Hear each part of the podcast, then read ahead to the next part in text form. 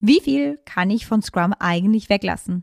In dieser Podcast-Folge plaudern wir aus dem Nähkästchen und teilen mit dir unsere Erfahrung, inwiefern du Scrum gerne adaptieren kannst und was es vielleicht bedeutet, wenn du dir diese Frage ab und zu stellst. Dein Scrum ist kaputt. Herzlich willkommen zum Agile Growth Podcast, dem Podcast für alle Agile-Interessierten mit hilfreichen Ideen und erprobten Werkzeugen, die dich weiterbringen von und mit den Two Agilists. Herzlich willkommen zum Agile Growth Podcast. Hier sind Jasmin und Kai. und wir freuen uns, dass du wieder zuhörst, denn wir helfen Menschen dabei, die Versprechen agiler Vorgehensweisen in der Praxis einzulösen, ohne IT-Wissen vorauszusetzen. Und heute geht es darum, dass eigentlich ziemlich viel Scrum kaputt ist. Ich habe letztens auf LinkedIn mal einen Gag gebracht im Sinne von, ähm, wenn Scrum Fahrrad ist, haben die meisten einen Platten.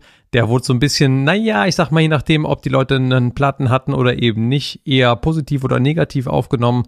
Aber damit wollte ich natürlich schon irgendwie ausdrücken, dass in vielerlei Scrum Implementierungen irgendwelche Probleme vorherrschen und um die geht's in dieser Folge. Aber bevor wir loslegen, vielleicht noch so ein kleines, ja, zwischen den Zeilen Lebenszeichen mal von uns. Wir sind ja ziemlich fleißig damit beschäftigt, ein Buch fertig zu schreiben, was gerade noch mal einen Monat äh, Karenzzeit bekommen hat, dass das Manuskript noch ein bisschen mehr reifen darf. Wir haben noch ganz tolles Feedback dazu bekommen und das beschäftigt uns ganz schön viel. Ja, und neben dem Buchschreiben beschäftigt uns natürlich auch die aktuelle Situation. Also Homeschooling ist wieder ähm, voll da. Wir sind dabei. Wir sind beide noch im Homeoffice und ja, so, ganz schön viel los. Hat dazu geführt, dass wir auch umgestiegen sind von einem äh, Scrum-Sprint-Modell zu einem eher einem Kanban-Modell. Und vielleicht bringt uns das auch direkt schon in unsere Podcast-Folge rein. Dein Scrum ist kaputt. Wenn ich unser Teamcoach wäre, dann würde ich uns ja sowas von auf die Finger kloppen im Sinn von, ja, nur weil ihr es nicht hinkriegt, jetzt so in Kanban umzusteigen, weil es fühlt sich einfach ein bisschen geiler an, als jede Woche zu sagen, ja, schon wieder nicht geschafft. Ist ja nicht ganz so, wie wir es tun wollen eigentlich. Ja, also Fokus ist gerade super hart. Ich weiß nicht, wie es dir gerade so geht, wenn du zuhörst. Ähm, das hängt sicherlich auch sehr davon ab, ob du gerade ähm, vielleicht alleine in deinem Homeoffice arbeitest vorwiegend oder mit Familienanhang, das hat einen großen Einfluss. Wobei ich habe auch von vielen gehört, die irgendwie allein unterwegs sind, dass das auch ein ganz schön hartes Stück ist im Moment, so durch die ganzen Kontaktbeschränkungen, dass man da teilweise auch wirklich um Zahnfleisch geht, weil einem einfach die Begegnungen fehlen und ja, insofern wünschen wir ähm, gutes Durchhalten durch diese Zeit. Ich habe ja auch gelernt, dass das deutsche Volk relativ resilient ist. Ähm, das hat mich irgendwie positiv gestimmt, im Sinne von, dass wir wohl eine ganz gute psychische Fähigkeit haben, mit Krisen umzugehen. Auf jeden Fall ähm, von ganzem, ganzem Herzen von uns an Gruß an dich raus. Du darfst auch super gerne mit uns in Kontakt treten, falls du Wünsche und so weiter zu diesem Podcast hast.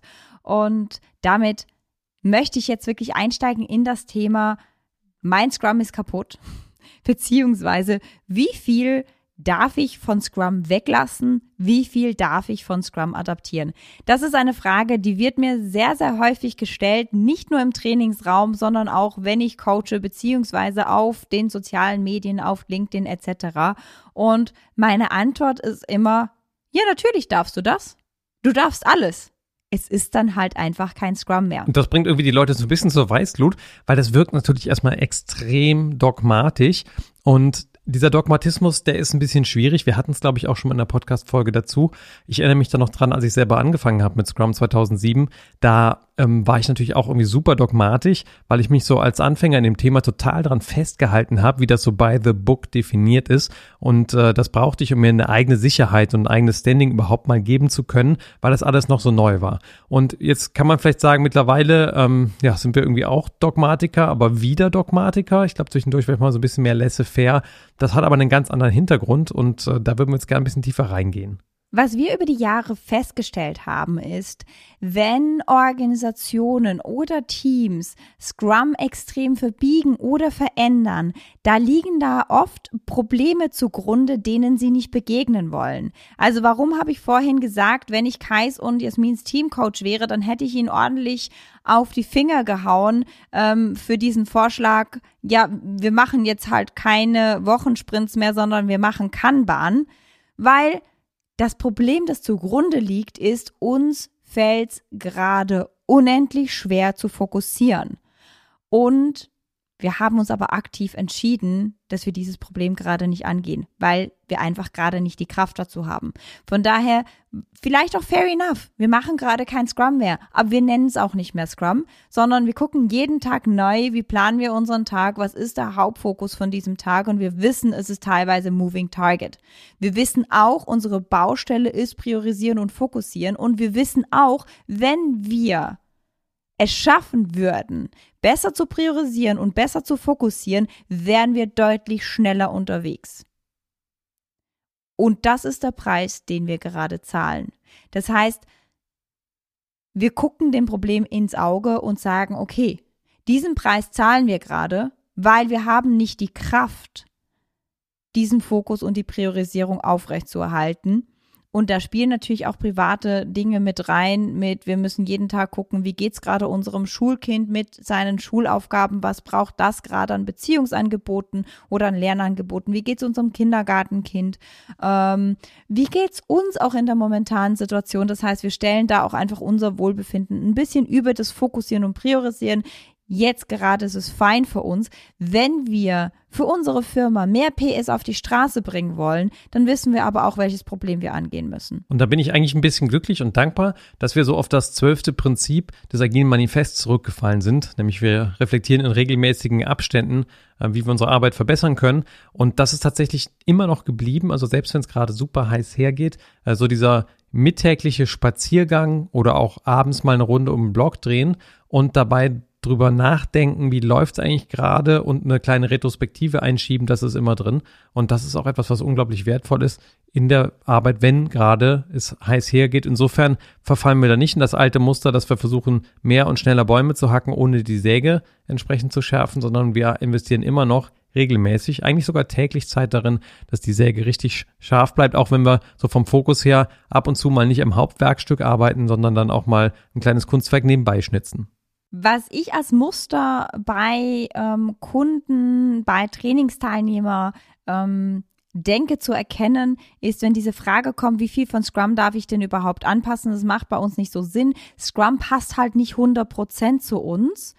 Ähm, dann muss ich immer sagen, Scrum wird nie 100% zu dir passen, weil es ist es ist einfach mal eine Veränderung und eine neue Vorgehensweise. Das ist ein bisschen wie wenn ich gerade Fleisch esse und viel Fleisch esse und das meine Hauptproteinquelle ist und entscheide auf einmal vegan zu essen, dann passt das vegane Essen einfach nicht zu mir, weil ich habe noch nicht rausgefunden, wo denn jetzt meine Proteinquellen herkommen. Es ist eine Veränderung, es fühlt sich mir anders an. Ganz oft kommt diese Frage aber, wenn ich in einer reinen Projektorganisation bin und da auf einmal das Scrum-Team einfach, äh, das, das Projektteam einfach Scrum-Team genannt wird. Und hops, auf einmal bin ich in vier Scrum-Teams drin. Ja, dann Happy Sprintwechsel. Dann verstehe ich, dass du ganz schnell an den Punkt kommst, wo du sagst, wann soll ich denn überhaupt noch arbeiten? Scrum ist nicht dazu gedacht, Projekte zu managen. Scrum ist ein Rahmenwerk zur Produktentwicklung. Das heißt, da ist vielleicht die Vorarbeit nicht geschehen, die so eine Organisation machen darf und die Fragen, die sich so eine Organisation stellen darf, nämlich wie können wir unsere Organisation in wertschöpfenden Produkten aufstellen? Also ganz konkret die Frage, die ich Kunden stelle, ist, wofür zahlt ein Kunde bei dir am Ende? Wofür legt er die Moneten auf den Tisch? Und von der Sicht aus können wir vielleicht dann drüber nachdenken, wie organisieren wir unsere Scrum-Teams. Aber einfach die ganz normale Projektorganisation zu nehmen und zu sagen, okay, jedes Projektteam wird jetzt Scrum-Team, das führt zu ganz vielen Problemen. Und dann sagen die Leute, jetzt habe ich aber viel zu viele Meetings und Termine. Ja, natürlich hast du dann zu viele Meetings und Termine, weil du bist einfach in zu vielen Scrum-Teams. Also idealerweise solltest du nur in einem Scrum-Team sein. Und dann ist das auch nicht zu viel. Dann macht das sehr viel mehr Sinn und auch sehr viel mehr Spaß. Wenn man in das Scrum-Rahmenwerk mal reinguckt, das besteht ja gar nicht aus so unglaublich vielen Bestandteilen. Wir haben drei Verantwortlichkeiten, fünf Ereignisse und drei Artefakte. Und das ist ja eigentlich irgendwie was, was extrem wenig ist, wenn man sich das mal anschaut. Das ist ja schon sehr dünn definiert. Jetzt kann man natürlich jedes einzelne Element davon irgendwie weglassen. So, und das ist natürlich auch das, nicht jedes wird weggelassen. Was man natürlich häufig sieht, ist, dass zum Beispiel diese Verantwortlichkeiten nicht klar besetzt werden. Also ein so ein Klassiker, Product Owner Rolle ist zu schwach besetzt. Also da ist jemand drin, der darf gar nicht wirklich die Entscheidung treffen über eine Produktfunktionalität. Der darf gar keine Sachen wirklich weglassen und wegstreichen aus dem Produkt, sondern er ist so ein verlängerter Arm von einem Lenkungsausschuss oder so jemand, der halt kleinteilig die Anforderungen irgendwie klein hackt für das Team und das ist, der ownt nicht wirklich das Produkt. Also das gehört ihm nicht, sondern der hat irgendwie so eine verwaltende Zwischenrolle, manchmal auch Proxy Product Owner genannt. Das führt natürlich auch eher zum Zwischenprodukt und zu langen Abstimmungsschleifen und dieses Muster, dass ein Product Owner da ist, der ein Team entscheidungsfähig macht, ist ja das, was Scrum gerade an der Stelle so effektiv macht. Insofern, wenn man diese Rolle gar nicht besetzt, schwach besetzt oder eben auch doppelt besetzt, bis dreifach besetzt, ja, irgendwie mehrere Product Owner auf ein Team, dann ist ja immer so die Frage, naja, es ist ja schon schwer genug als Mensch eine Entscheidung zu treffen in mir selbst. Ja, wie schwer ist das da mit mehreren Leuten das noch zu tun? Kohärent, ja, in Bezug auf eine Vision. Das funktioniert nicht, das verwirrt und ähm, ich erinnere mich da an äh, ein Team, in dem ich lange gearbeitet habe und da hatte unser Team so immer den Spitznamen C3PO, also weil wir drei Product Owner waren für ein Team, das hat natürlich hinten und vorne nicht funktioniert. Ne? Wir hätten es natürlich auch besser wissen können, klar, äh, wir haben das mal ausprobiert. Und das hat meistens einfach auch politische Hintergründe, ne? dass sich keiner wirklich an der Stelle irgendwie ja, ähm, darunter bewegen will von vielleicht der Position, auf der er ist und dann zu sagen, okay, du entscheidest und wir glauben daran, was du entscheidest und in die Richtung, die du entscheidest, unterstützen wir. Und da nochmal es ist ja völlig legitim, Fehler zu machen. Und es ist auch völlig legitim, dass ihr dieses Modell versucht habt. Ihr habt darüber reflektiert, sobald ihr bereit wart, dem wirklich in die Augen zu sehen. Was kreiert denn das gerade, was wir tun? Was für ein Chaos kreiert das? Und wollen wir dieses Chaos und, und wollen wir mit den Konsequenzen leben? Wollen wir den Preis dafür bezahlen? Ich mag mich erinnern, eure Antwort darauf war, nö, den Preis wollen wir nicht mehr bezahlen, wir brauchen ein neues Modell und dann darf man auch anpassen. Also Transparenz schaffen, damit wir inspizieren können, damit wir adaptieren können. Die drei Grundsäulen von jeder agilen Vorgehensweise. Und wenn ich so mit meinen Kunden interagiere oder auch im Trainingsraum frage, warum will deine Firma denn Agilität oder warum will sie Scrum, dann kommt halt ganz oft dieses Ding von, wir wollen schneller werden. Und schneller werden das eine ist die Umsetzungsgeschwindigkeit, das andere ist aber auch, das schneller werden kommt dadurch, dass wir bessere Entscheidungen treffen. Und ich habe in letzter Zeit Pro, ähm, Trainings geben dürfen mit, mit Sascha von Vibas und der sagt immer, der Product Owner ist der mit Arsch in der Hose und Geld in der Tasche. Und wenn ich niemand habe mit Arsch in der Hose und Geld in der Tasche, mache ich kein Scrum. Und dieses Bild mag ich einfach ganz gerne, weil ich merke, das ist in vielen Firmen sehr, sehr schwierig. Und wenn wir Geschwindigkeit wollen, dann brauche ich irgendjemand, der gute Entscheidungen trifft. Und das muss eine Person sein, weil dann habe ich sie einfach auch schnell getroffen und vielleicht auch wieder schnell pivotiert, falls es die falschen sind. Und vor allem habe ich eine Person, die Prioritäten abstimmen kann. Und das ist ganz wichtig. Also viel oft wenn diese Frage kommt von, was kann ich alles adaptieren bei Scrum, darf ich anpassen, dann haben wir einfach das Problem, dass die Organisation noch nicht bereit ist, Nein zu Dingen zu sagen, sondern einfach zu allem Ja sagt und dann muss ich auf sieben Hochzeiten gleichzeitig tanzen und dann ist so ein Rahmenwerk wie Scrum fühlt sich dann sehr, sehr eng und falsch an. Weil es ist nicht dazu gedacht, dass ich auf sieben Hochzeiten tanze. Es ist gedacht, dass ich auf der einen wirklich wichtigen Hochzeit tanze, aber da auch die Party meines Lebens habe. Und ich finde gerade so an der Erzählung von der Product Owner Rolle, auch der mehrfach besetzten Product Owner Rolle, wird aber auch nochmal klar, ja natürlich, es gibt diese Zwischenzustände. Es gibt die in Hülle und Fülle, weil wir in der Organisation noch nicht bereit sind, diese Veränderung zu machen, die es braucht, um dahin zu kommen, das effektivste Muster zu wählen. Und für mich ist Scrum eigentlich eine Mustersammlung von hocheffektiven Mustern. Scrum hat ja auch diese Herkunft in der Scrum PLOP, stark beeinflusst von den Smalltalkern und der Pattern Language, die die gerne benutzen. Also schon auch eine Mustersammlung, die dahinter liegt, wo man sich schon wirklich überlegt hat, welche Muster müssen drin sein, damit wir hocheffektiv werden in der Produktentwicklung. Und manchmal reicht es eben aus, nicht hocheffektiv zu sein, so wie bei uns gerade. Ähm, und trotzdem, das ist natürlich etwas, also so kann man sich Scrum auch so ein bisschen vorstellen wie so ein Zielbild an der Stelle, wo man eigentlich hin möchte. Und zwischendurch hat man Zustände, die sind eben nicht das, wo man sein will. Und man kriegt sie vielleicht gerade auch nicht geändert und das muss man an der Stelle auch anerkennen. Nur ist es dann eben kein Scrum. Also es heißt dann noch nicht Scrum, sondern erst dann, wenn ich da angekommen bin, wie es gedacht ist, verdient es diesen Namen, weil es dann die Effektivität bietet, die dahinter steckt. Und vielleicht ist es auch gar nicht so wichtig, ob wir es dann Scrum nennen dürfen oder nicht Scrum nennen dürfen. Zumindest mir ist es nicht so wichtig. Mir ist es aber wichtig, dass wir weiter kontinuierlich auf diesem Weg bleiben. Und in dieser Frage, wie viel darf ich weglassen, ist ja inhärent schon versteckt von, ich lasse das jetzt einfach weg, weil es fühlt sich für mich zu unbequem an. Und das ist nicht das, was wir mit Scrum oder Agilität erreichen wollen, weil Scrum ist für mich einfach ein Rahmenwerk, das uns hilft, kontinuierlich und schnell zu lernen, auf verschiedensten Ebenen. Und da auch wieder vielleicht ein nächstes Muster, das ich erkenne. Diese Frage wird oft von Leuten gestellt oder von Zielgruppen gestellt, die nicht noch nicht verstanden haben, worum geht es eigentlich und was ist der Puls und das Herz von Scrum. Es ist für mich das sehr schnelle Lernen und durch das schnelle Lernen werden wir in der Umsetzung vielleicht schneller und werden wir aber in der Wertgenerierung schneller und können das auch noch in einer geilen Arbeitsumgebung machen. Das heißt, wir haben auch noch mal motiviertere Leute und gesundere Leute. Das heißt, für mich ist es ein Win-Win auf allen Situationen, wenn ich es im richtigen Kontext mache. Wenn ich es da mache, wo es passt, wenn ich es da mache, wo ich auch schnell lernen möchte und schnell lernen darf. Und wenn ich Elemente weglasse, wie zum Beispiel eine der drei Verantwortlichkeiten, aber vor allem auch Elemente aus den Ereignissen.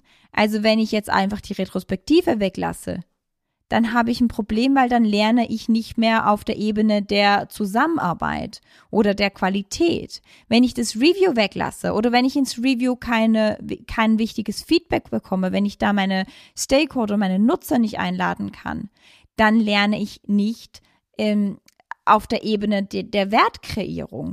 Und uns geht es gar nicht so sehr darum, hier den erhobenen Zeigefinger zu machen, von wegen, ja, da machst du keinen Scrum. Ich glaube, die Fragestellung, die viel spannender ist, so, wann machst du endlich Scrum?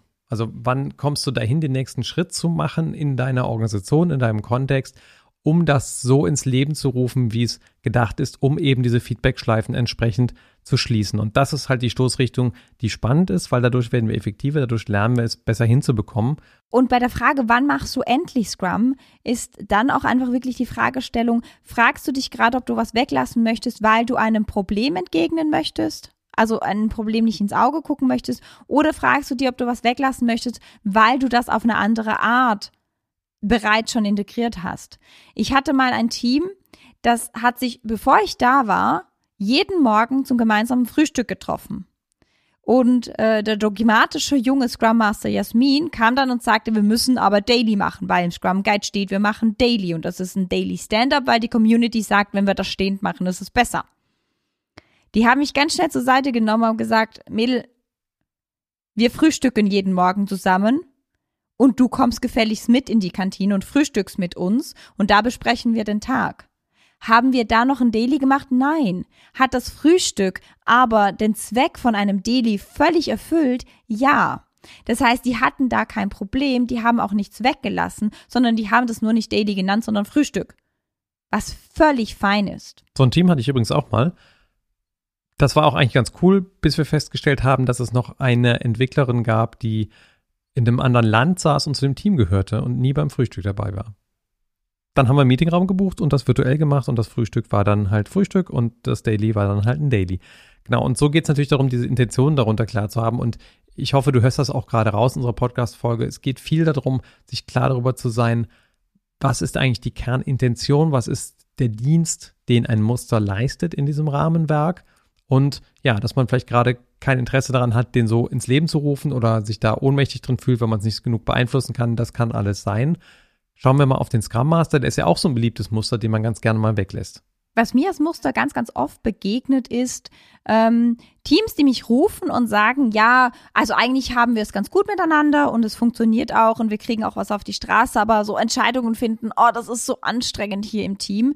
Und ähm, irgendwie haben wir da auch noch so ziemlich viel Silo-Denken und das ist, das ist alles so anstrengend, aber nee, einen Scrum Master brauchen wir nicht. Mach doch einfach ein paar Teamworkshops, dann äh, haben wir unsere Kommunikation verbessert und wir kriegen das schon hin. Und wenn wir da mal reingucken, was macht denn ein Scrum Master eigentlich? Wofür ist denn der da? In erster Linie, wenn es darum geht, ein self-managed Team zu sein, dann ist er halt einfach da, dass der ergebnisoffen uns hilft, Entscheidungen zu treffen. Dass wir an der richtigen Stelle zusammen kommunizieren, weil der Scrum Master eben den Wald noch sieht. Und wenn ich im als Entwickler im Team bin, ich vielleicht vor lauter Bäumen den Wald nicht mehr sehe. Und der Scrum Master ist jetzt dazu da, genau diese ganzen Prozesse zu moderieren oder zu facilitieren. Und es ist eine unglaublich wichtige Rolle. Das heißt, was ich da oft entdecke, ist, dieser Wert des Scrum Masters ist noch nicht verstanden. Warum brauche ich denn den? Warum brauche ich eine Rolle, die eigentlich ja weder priorisiert noch wirklich am Produkt mitent mitentwickelt, Warum brauche ich jemanden, der einfach nur die Verantwortung übernimmt, dass wir an der richtigen Stelle diskutieren, dass wir als Gesamtorganisation lernen, dass wir als Gesamtteam lernen? Weil der Scrum Master kann ja nichts übernehmen. Ja, da bin ich dabei. Aber der Personal Trainer, der macht auch nicht für dich Sport und am Ende hast du den Sixpack. Aber die Garantie, dass du schneller ein Sixpack hast, als wenn du es alleine machst, die ist auch da außer du bist ein hochdiszipliniertes Wunderkind. Aber auf jeden Fall, ähm, bei mir funktioniert das nicht. Zumal ja das dann auch nicht nur um einen Sportler geht, sondern direkt um mehrere in so einem Team. Und da fallen ja auch gerne Dinge einfach mal in so ein Loch von Verantwortungslosigkeit rein. Also so, dass sich einfach keiner kümmert und aber eigentlich müsste sich jemand kümmern. Und das erkennt man eigentlich ziemlich schnell, gerade wenn man in so einer Moderationsrolle ist, dass gerade niemand den Ball aufnimmt, der da geworfen worden ist. Und da dann eine Klausur herzustellen, eine Einigung herzustellen oder einen Verantwortlichen zu finden oder auch einen Mechanismus, der die Verantwortung dann trägt, wie ein Sprint-Backlog, in dem da Maßnahmen landen, was auch immer der Container ist, wie das dann weitergeht, das Ganze. Man findet einen Weg, wie das Ausgesprochene zu einer Entscheidung kommt und weitergetrieben wird. Das macht oft einen Unterschied aus, ob dann etwas passiert oder nicht passiert. Und das kennt auch jeder, der schon mal versucht hat, mit seinen Kindern aus der Türe rauszugehen wenn sich so ein Team verheddelt und dann der eine die Schuhe nicht an und der andere geht noch mal kurz was holen und dann da noch eine Flasche Wasser und, und irgendwie dauert es dann 20 Minuten, bis man aus der Türe raus ist, obwohl man die Entscheidung vor 20 Minuten getroffen hat. Und da vielleicht noch mal so einen Schwenk, ähm, auf jeden Fall von mir privat und das mag sich für dich völlig anders anfühlen, aber ich würde sagen, ich bin ein Mensch, der sehr viel Verantwortung übernimmt, der auch gerne Verantwortung übernimmt. Aber wenn ich so gucke, es ist nicht in meiner Grund-DNA, ständig in Verantwortung zu gehen. Und ähm, in meiner Erziehung habe ich wahrscheinlich auch eher genossen, beziehungsweise auch in meiner Schulbildung, suche doch bitte mal den Schuldigen. Das ist Verantwortungsübernahme. Und da drin sind wir einfach sehr schnell und sehr gut. Wenn wir einen Schuldigen gefunden haben, dann haben wir ja die Verantwortung übernommen für die Situation und dann ist auch fertig. Das hilft aber einem Team nicht, in, in Self-Management zu kommen. Das hilft einem Team nicht, schneller und produktiver zu werden und, und für sich coole Arbeitsumgebungen zu schaffen, wo sie einfach gut Wert kreieren können. Und da hilft es, einen Scrum Master zu haben, der diesen Verantwortungsmuskel und die Willenskraft eines Teams gemeinsam mit uns stärkt und dann auch mit der Organisation. Einfach weil ich als Mensch sehr schnell da drin bin, Schuld zuzuweisen, statt in die volle Verantwortung zu gehen. Das heißt, wenn ich jetzt mal so die Kurzzusammenfassung mache von den Punkten, die wir schon genannt haben, ist, es könnte sein, dass du kein Produkt hast in deiner Organisation und sich deswegen Scrum einfach blöd anfühlt. Es kann sein, dass du die drei Verantwortlichkeiten nicht gefüllt hast und sich deswegen Scrum nicht ganz rund anfühlt. Und das kann auch einfach eine, eine tiefere Problemstellung sein, die du angucken könntest.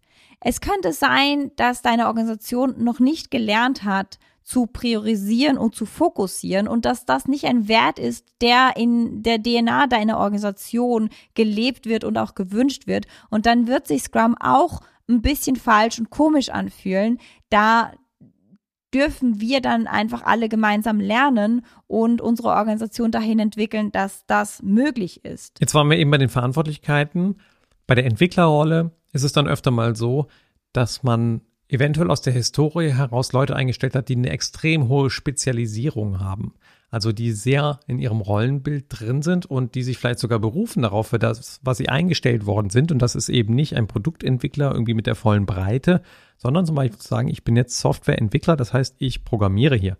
Das heißt vielleicht nicht, ich möchte testen oder ich möchte irgendwas sonst an irgendwelchen Entwürfen oder fachlichen Abklärungen machen. Und da habe ich natürlich auch einen Konflikt mit diesem Rahmenwerk, denn wenn ich frei priorisieren möchte in meinem Product Backlog, dann möchte ich dabei nicht darauf achten, wer das dann später macht im Team, sondern ich möchte das, was für den Anwender am wertvollsten ist, ganz weit nach oben nehmen können in meinem Backlog. Das sind die Sachen, die als nächstes gemacht werden sollen.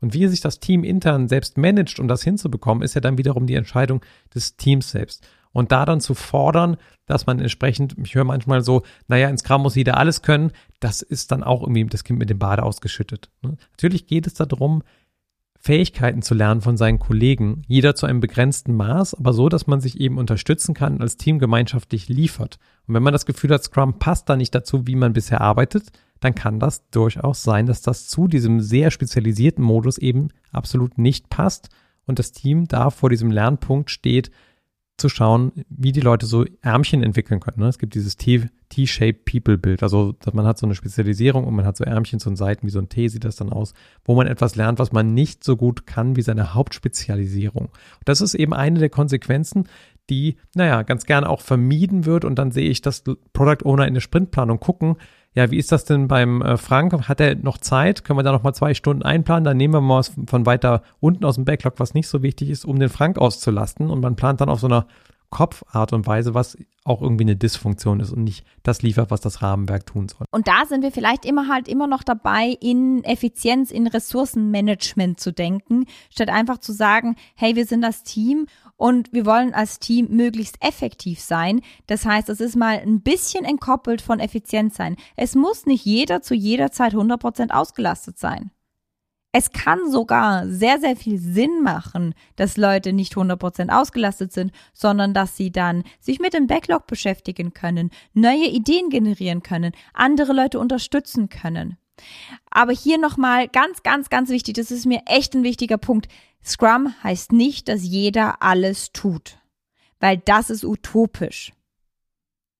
Es heißt nur, dass wir unsere Ärmchen rechts und links ausstrecken und nicht mehr auf dieser Ressourcenplanungsebene planen. Und wenn das deine Organisation immer noch tut, dann wird sich Scrum falsch anfühlen und dann, dann habt ihr einen Werteclash. Und das ist da, wo ganz oft dieser Gedanke kommt von, können wir Sachen von Scrum weglassen, weil das hilft uns hier nicht. Wir wollen ja nur die Geschwindigkeit, alles andere wollen wir nicht. Ja, wenn du das Lernen nicht möchtest und wenn deine Organisation das Lernen nicht möchte, dann tut Scrum weh. Dann würde ich Scrum nicht machen. Weil dann tut das, was ihr an Transparenz kreiert über Scrum, viel zu viel weh.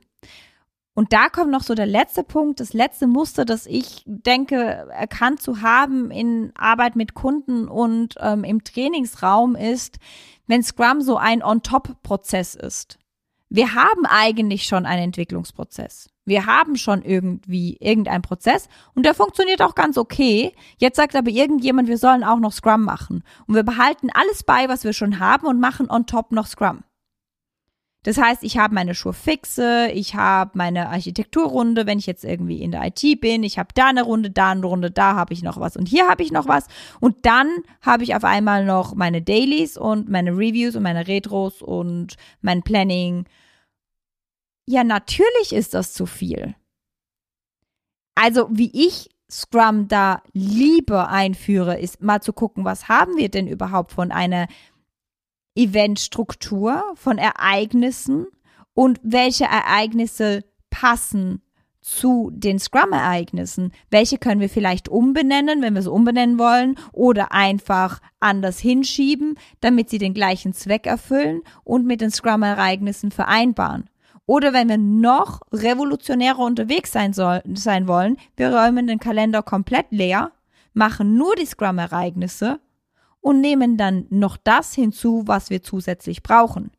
Aber bitte, bitte, bitte, nie Scrum on top von dem, was man schon hat, weil dann platzt der Kalender aus allen Nähten und dann ist dieses Ding von Scrum hat zu viele Meetings ganz schnell da und Scrum hat nicht zu viele Meetings.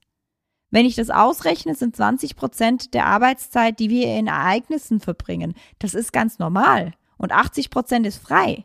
Das ist nicht viel.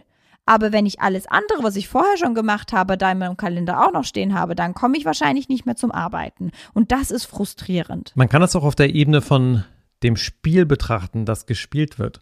Auf dem Scrum Guide steht ja drauf, das sind die gültigen Spielregeln dafür, wie man Scrum spielen kann. Und wenn man mal das so sieht, dass ein Spiel besteht ja aus Spielern, aus Spielregeln, aus dem Spielfeld, dann ist eben Scrum eine Art und Weise, kollaborativ Produktentwicklung zu betreiben. Und da gibt es bestimmte Regeln. Und nicht jeder mag dieses Spiel spielen. Das ist mal das eine. Und das andere ist, wenn du dieses Spiel dann mischst und während du das Scrum-Spiel spielst mit den Spielern, mit den Spielregeln und auf der anderen Seite aber noch eine Partie Volleyball dazu packst, mit anderen Spielern und anderen Regeln oder vielleicht sogar den gleichen Spielern und anderen Regeln, dann hat man einfach verdammt viel zu tun und es irgendwie entsteht ein Riesenchaos. Und dass die Leute dann frustriert sind davon, ja, das ist ja total nachvollziehbar. Insofern ist dann eher die Frage, wann entscheide ich mich, das eine oder das andere zu tun? wollen hier gar nicht sagen, dass Scrum sich für alles eignet. Das ist nicht der Fall, sondern man muss da gucken, welchem Kontext macht das Sinn. Oder man macht es eben nicht und dann ist das auch gut. Dann hat man aber auch die Ereignisse und die Regeln, die zu dem Spiel dann konkret gehören, was man dann spielt, egal ob das ein Stage-Gate-Prozess ist oder ein V-Modell oder was auch immer man gerade tut. Ja, und damit sind wir auch am Schluss von unserer heutigen Podcast-Folge. Wir hoffen, du hattest sehr viel Spaß dabei. Nochmal so zum Abrunden, wenn diese Frage in dir aufkommt, wie viel kann ich von Scrum weglassen? Kann ich Scrum adaptieren? Ähm, ist, ist an der Stelle unsere Herangehensweise mal zu reflektieren, warum stelle ich mir diese Frage überhaupt? Was ist gerade in meiner Organisation los? An welcher Stelle tut mir Scrum gerade zu sehr weh, damit ich mir diese Frage stellen muss? oder damit ich mir diese Frage gerade stelle. Wenn du für dich rausfindest, ich habe ein anderes Element in meiner Organisation, das den Zweck von einer der drei Verantwortlichkeiten, einer der drei Artefakte oder einer der fünf Ereignisse genauso erfüllt, wie das Scrum tut, dann ist das völlig fein. Ähm, wenn du feststellst, wir sind in unserer Organisation noch nicht so weit, dass wir es komplett implementieren können und dir oder ihr euch einen Plan zurechtlegt, wie ihr aber dahin kommt und wie ihr diesen Schmerzen begegnet und wie ihr diese Hindernisse aus dem Weg räumt, ist das auch völlig fein. Aber bitte lass nicht einfach Elemente weg und nutz nur das halbe Potenzial davon weil Scrum ist inhärent ein sehr stimmiges Bild und wenn wir es als Gesamtes nutzen, dann können wir die vollen Effekte ausschöpfen, dann können wir das volle Lernen ausschöpfen und die volle Wertgenerierung auf allen Ebenen ausschöpfen. Und das ist unserer Meinung nach einfach super, super wertvoll. Ja, da sind ja auch schon 25 Jahre jetzt reingeflossen, dieses Scrum-Rahmenwerk immer schlanker zu machen, eher Sachen wegzulassen, die Räume noch klarer zu machen und noch weiter zu öffnen. Insofern ist da schon auch ein bisschen was an Erfahrung reingegangen, weswegen wir denken, das ist schon ziemlich reif, so wie das im Moment funktioniert.